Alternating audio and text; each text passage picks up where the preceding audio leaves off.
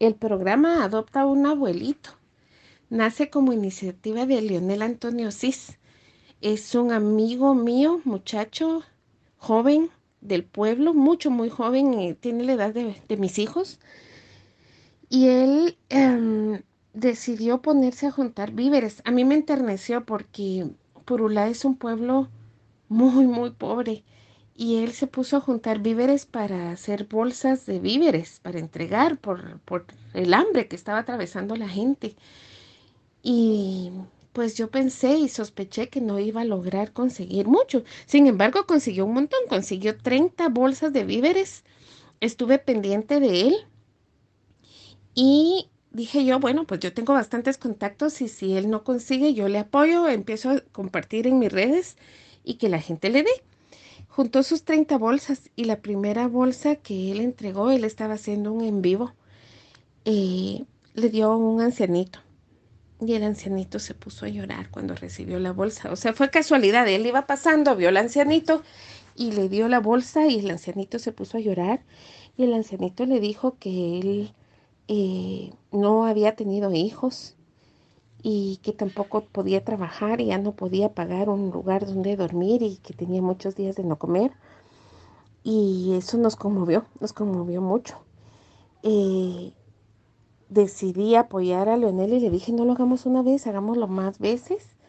Eh, Leonel aceptó, pero Leonel tuvo que, tuvo que apegarse al trabajo, en ese tiempo estaba suspendido y entonces tuvo que regresar a la oficina y me quedé, me quedé yo con la pacaya.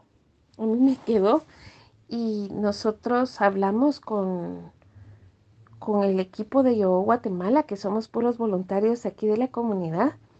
Don Eric Reyes eh, trabajaba para Conalfa y ellos tienen alfabetizadores en cada comunidad. Y le dije, don Eric, ¿por qué no buscamos a través de los alfabetizadores, ellos que tienen censo de población en su comunidad, que nos busquen a los abuelitos que no tengan familiares que los apoyen? Por ejemplo, hay ancianitos que no tienen a los hijos, que los hijos se fueron y se quedaron a cargo de los nietos. Y abuelitos que están enfermos y sin fuerza y que vemos niños cuidando a ancianos, pero no tienen que comer. Entonces decidimos nosotros eh, hacer este programa por tres meses, adoptar un abuelito. Y la primera vez que fuimos a entregar, encontramos a don, a don Francisco Javier Choná y su hermana. Ellos venían de una comunidad muy arriba de la montaña, a muchas horas caminando. Y cuando nosotros llegamos, eran alrededor de las 3 de la tarde, estaba el fogón apagado. No tenían nada que comer y no, y no iban a comer nada más. Y en eso vino la hermana, él vive con su hermana. Eh, entró la hermana que había cortado unos chiles de silvestres. Y estos chiles que ella cortó los tenían en una ollita para cocerlos con sal. Eso era lo que los abuelitos iban a comer.